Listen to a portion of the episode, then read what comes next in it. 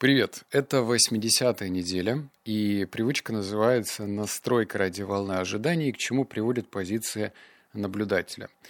Пусть на первый взгляд кажется привычка сложная, но поверь мне, она очень простая и в то же время эффективная. Вот так. Давай теперь э, маленькая предыстория, чтобы я тебе объяснил, э, как эту привычку внедрить в жизнь и надо ли. Мы с тобой являемся потребителями контента, и каждый из нас потребляет его по-разному. Вот давай на собственной шкуре расскажу, как это делаю я. У меня четыре вида контента. Это книги, ну я их буду по важности распределять. Сначала книги, потом YouTube-видео, следом подкасты, и четвертым замыкающим идет аудиокниги. То есть я даже не поставил э, в эту цепочку общения со знакомыми друзьями, просто потому что я не то что там отключаюсь во время общения, но просто свожу к минимуму бездумное и такое жевательную резинку общения. То есть мне не нравится обсуждать новости, мне не нравится обсуждать то, на что я повлиять не могу, но это портит мое настроение. И радиоволна ожиданий – это следующая штука. Вот разберем это на примере книг. Скажем, беру я книгу для того, чтобы понять, как работает мозг. Я могу пойти по очень простому пути. Взял книгу, читаю. А есть путь посложнее, но в то же время поэффективнее. Это когда я беру руку, в руки книгу и говорю, так, вот сейчас за эти 20 страниц, которые я буду читать за один присест, я планирую найти скажем, два инструмента или два интересных подхода по изменению привычек. То есть мое намерение становится очень явным и понятным. Это и называется радиоволна ожидания. То есть когда ты что-то ожидаешь. Давай расскажу на более понятном примере. С YouTube, да, каждый из нас смотрит ролики на YouTube. кто-то из рекомендаций, кто-то из э, такого личного поиска. И вот если ты, например, вбиваешь, э, скажем, что было дальше, то, очевидно, у тебя какого-то запроса нету. Ну, такого прям намеренно. Может быть, отдохнуть, может быть, развеяться. Но вот э, получить пользу точно такого ожидания у тебя нет. А если ты включил ролик Теда или там ролик э, по саморазвитию, то ты должен сформировать какое-то свое четкое ожидание, что ты хочешь получить. Скажем, ты включил ролик по тайм-менеджменту, значит, ты проговариваешь про себя следующее. Я сейчас найду один или два вывода из этого видео и начну применять их в своей собственной жизни. Можно, кстати, даже упростить и говорить не два вывода, а одно, чтобы вообще все было до безобразия просто. Все, давай теперь перейдем к структуре подкаста и расскажу про то, что я узнал. Первое. Говорят, чудеса чаще случаются с теми, кто верит в чудеса. Ты, наверное, про это слышал, да? И что с теми, кто не верит и носит шоры на глазах – гордо называю себя пессимистом, у них почему-то и добрых и хороших вещей э, значительно реже, чем у тех же самых оптимистов. Но заметь, вера – это не равно ожидание. Вера – это просто одна из составляющих ожидания. То есть, когда ты ждешь, что будет твоя жизнь и что-то лучше и делаешь, то эм, вера является прародителями ожидания.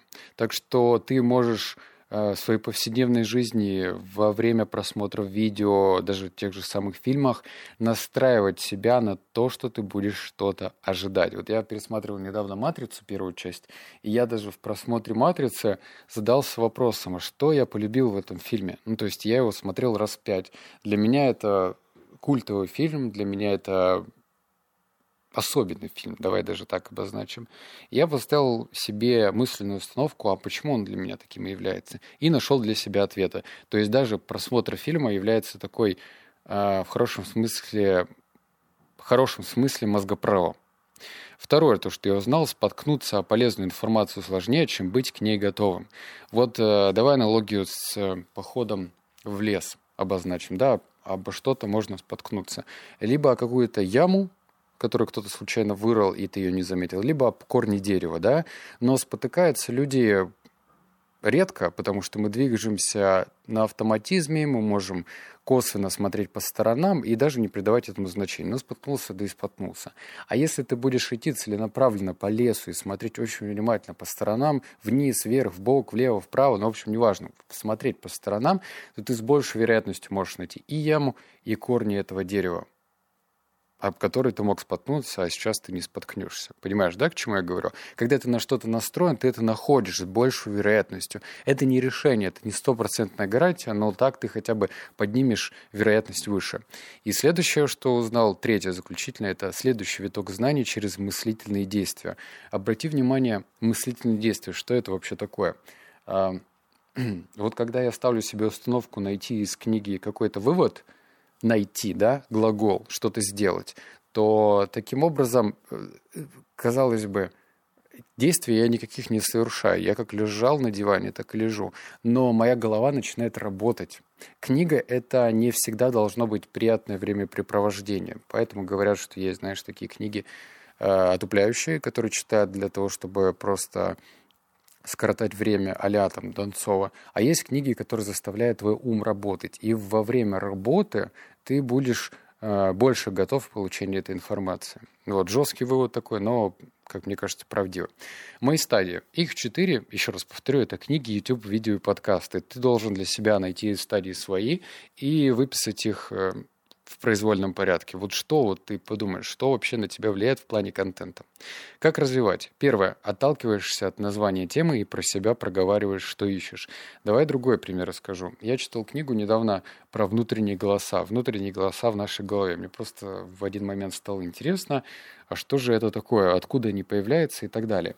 И э, тоже, с одной стороны, может показаться, что я просто пошел за интересом, ну вот, а что же в моей голове?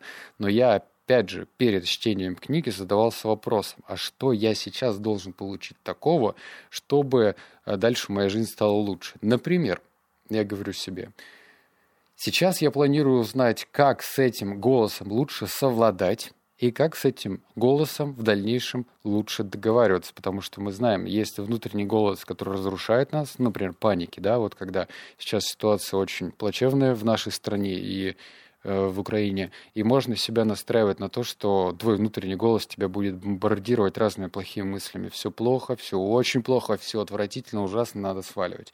И этот внутренний голос. И этот же внутренний голос может принимать другой тон в разной ситуации. И вот э, задача моя была в момент прочтения книги найти нужные для меня инструменты. Я их находил. Что я заметил? Первое.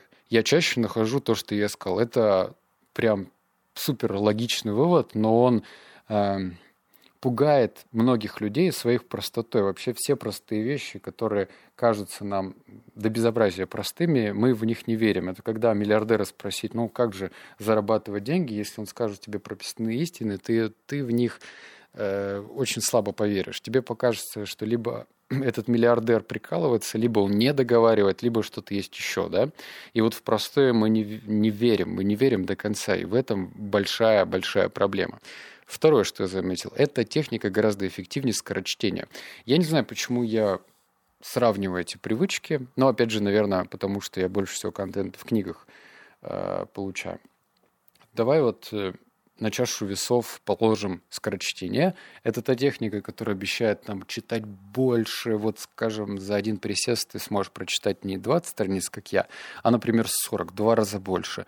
И математика чисто говорит, что, ну вот, раз больше информации, значит, куша больше. 40 страниц факт лучше, чем 20. А я предпочитаю прочитать меньше, но зато с четкими для себя намерениями.